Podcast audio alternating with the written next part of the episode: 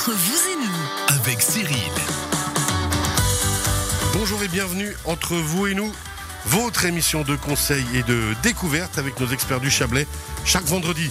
Comme aujourd'hui le 5 mars 2021, on découvre, on apprend, on appréhende différents thèmes, et ceci toute l'année.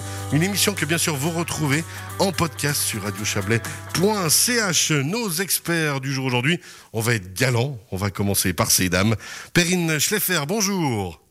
Bonjour. Tout va bien? Très bien, merci. Fait plaisir de vous accueillir ici. Vous êtes responsable de produits mobilité chez Romande Énergie. Vous allez justement nous parler aujourd'hui de mobilité et de mobilité électrique euh, dans cette émission tout à l'heure. C'est exactement ça? Tout à fait. On est juste. Sylvie Crozet de SC4 Sitting Service, bonjour. Bonjour Cyril, Comment ça va Sylvie? Ça va bien Tout se passe bien? Oui, Alors, SC4 Sitting Service, on rappelle, hein, spécialisé justement pour les animaux de compagnie, que ce soit la garde, mais que ce soit aussi, euh, par exemple, ben, comment bien les nourrir, des conseils et ainsi de suite, pour mieux vivre et faire mieux vivre son animal de compagnie. voilà, tout à fait. Comment les, comment les soigner aussi, vu que j'ai fait une formation d'assistante aux soins animaliers. Alors tout ça justement, on en parlera dans la deuxième partie de l'émission. On va surtout parler des poils des animaux de compagnie, parce que là on y arrive hein, gentiment. On est au mois de mars, il commence à faire chaud, ils vont perdre leurs poils et ça va devenir l'enfer à la maison. Oui, ça va être la mue, comme on dit. on en parle. Et notre troisième expert du jour, Joël Pasquier, bonjour. Bonjour. Vous allez nous parler, vous êtes opticien, on rappelle, optométriste à la Grande Lunetterie à Aigle et à Montaix. Et aujourd'hui avec vous, Joël, on parle de la presbytie. Oui, la presbytie, exactement. hein. C'est un sujet qui est vaste euh, et qui doit interpeller plus d'un. Je suis sûr que parmi euh, les auditeurs de Radio Chablais, il y a des gens qui se posent cette question de savoir, euh, cette presbytie, est-ce que je suis touché? Qu'est-ce qui se passe? Euh, Comment ça évolue? Et, et pourquoi, et pourquoi ça m'arrive? Eh ben, justement, on va en parler. Tout de suite, on va commencer avec vous, si vous êtes d'accord. Joël Pasquier, la presbytie, qu'est-ce que c'est? Comment ça arrive? À quel âge?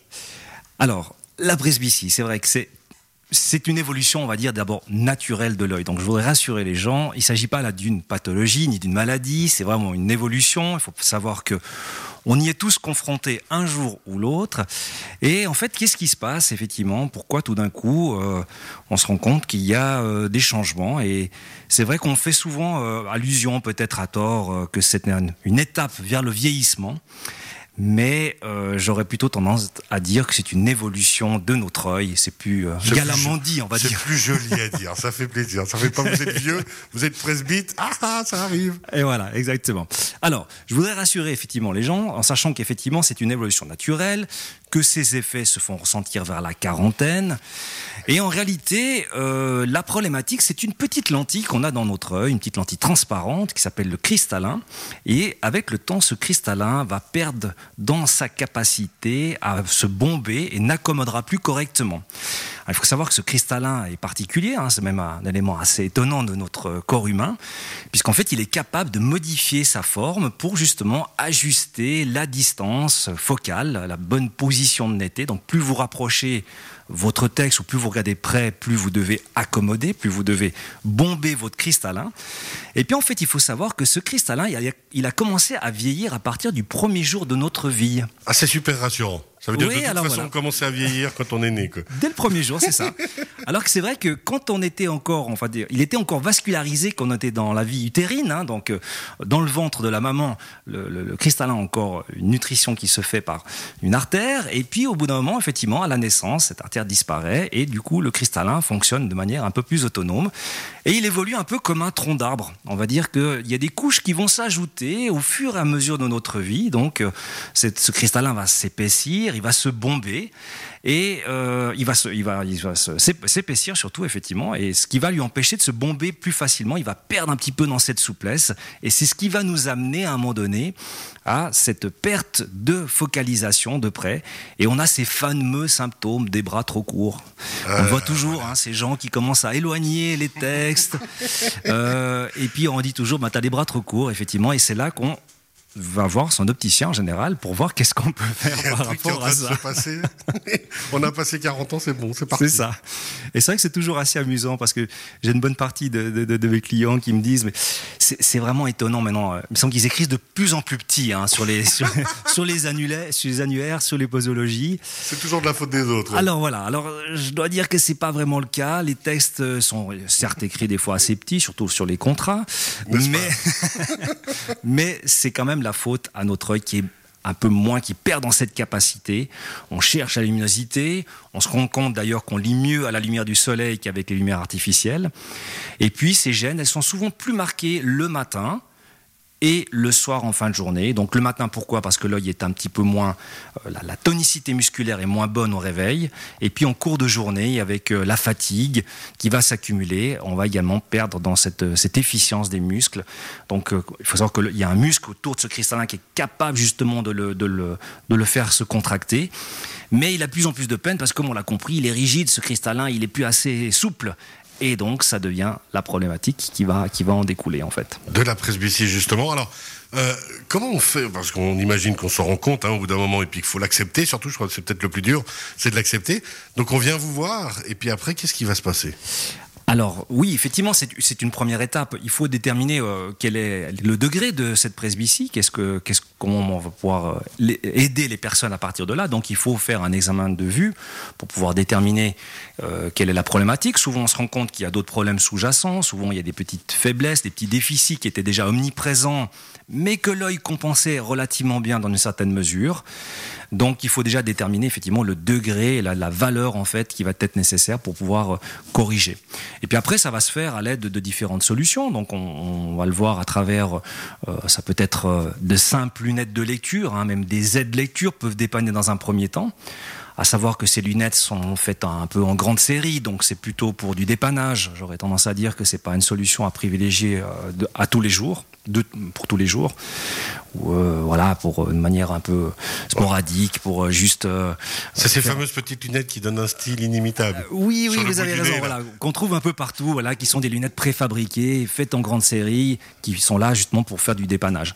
Mais n'utilisez pas ça tous les jours. Il vaut mieux effectivement privilégier une lunette adaptée à sa vue, sur pour pour un travail prolongé, parce que souvent on se rend compte qu'il y a une différence déjà entre l'œil droit et l'œil gauche qu'il faut aussi respecter une norme de centrage. Et bien sûr, vous l'avez bien compris, ces lunettes toutes faites, elles n'ont pas des verres optiques correcteurs, ce sont simplement des verres grossissants finalement. En fait, si on utilise justement ces lunettes, on va dire un peu tout venant, on prend peut-être même un risque d'empirer la situation? Alors, je je ne veux pas dire que ça va empirer. En fait, ça va faire ressortir, en tout cas, une forme de fatigue. C'est clair que c'est pas optimal. Euh, ça peut même déclencher des, des maux de tête. Donc, il est important d'amener la bonne correction, surtout pour une activité prolongée. C'est pas très grave pour quelques minutes, euh, juste un relevé comme ça, mais pour quelqu'un qui veut faire une lecture, qui travaille sur un ordinateur, qui a une activité soutenue de près, il est important d'avoir la bonne correction adaptée à sa vue. C'est essentiel. Justement, puis de suivre hein, cette situation, de ne pas en avoir peur, au contraire. Alors, il me semble que c'est la bonne période euh, là pour vous début mars.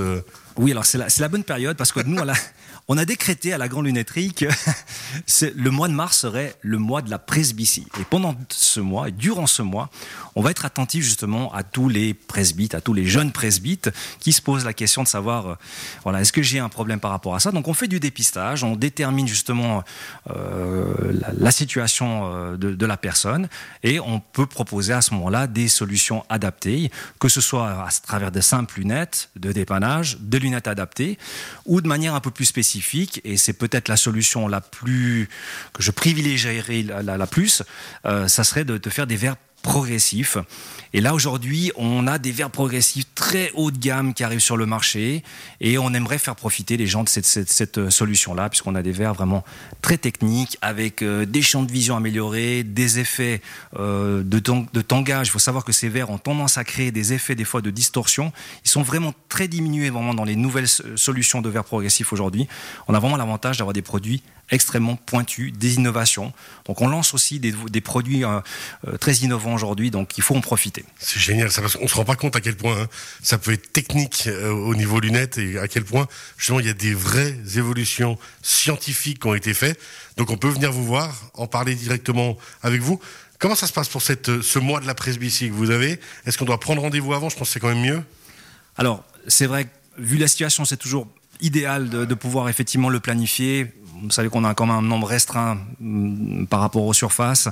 On a d'autres rendez-vous qui sont prévus, que ce soit pour des lentilles de contact ou autre. Donc c'est bien qu'on puisse réserver la salle pour faire ce genre de petits tests. Mais on le fait volontiers, de manière gratuite, donc vraiment dans le but de faire du dépistage, de la prévention. Et puis à partir de là, après, s'il y a des solutions, on peut, on peut en discuter. On, peut, on peut en discuter. Donc euh, prenez contact, il faut, nous, il faut nous appeler. Et puis effectivement, à partir de là, on peut planifier ça de manière assez simple. Alors est-ce que moi, par exemple, hein, qui, ai, qui fait justement mes lunettes avec vous, il y a de ça, il y a de ça une année bientôt, même pas un peu moins. Un peu moins, oui. Un peu moins. Euh, moi, qui mes défauts de vision actuels, est-ce que la presbytie va quand même me toucher Je devrais revenir vers vous pour retravailler peut-être mes verres ou bien? Alors oui, alors effectivement, alors là c'est aussi important de le savoir, c'est que le, la presbytie elle va évoluer de manière différente en fonction de la situation visuelle. Donc ça veut dire qu'un myope risque de le déclencher de manière plus tardive qu'un hypermétrope ou que d'autres types de défauts visuels qui nécessitent souvent une prise en charge plus rapide. Quand je vous dis 40 ans, c'est une, une moyenne. C'est plutôt vers 45 qu'on a vraiment des problématiques.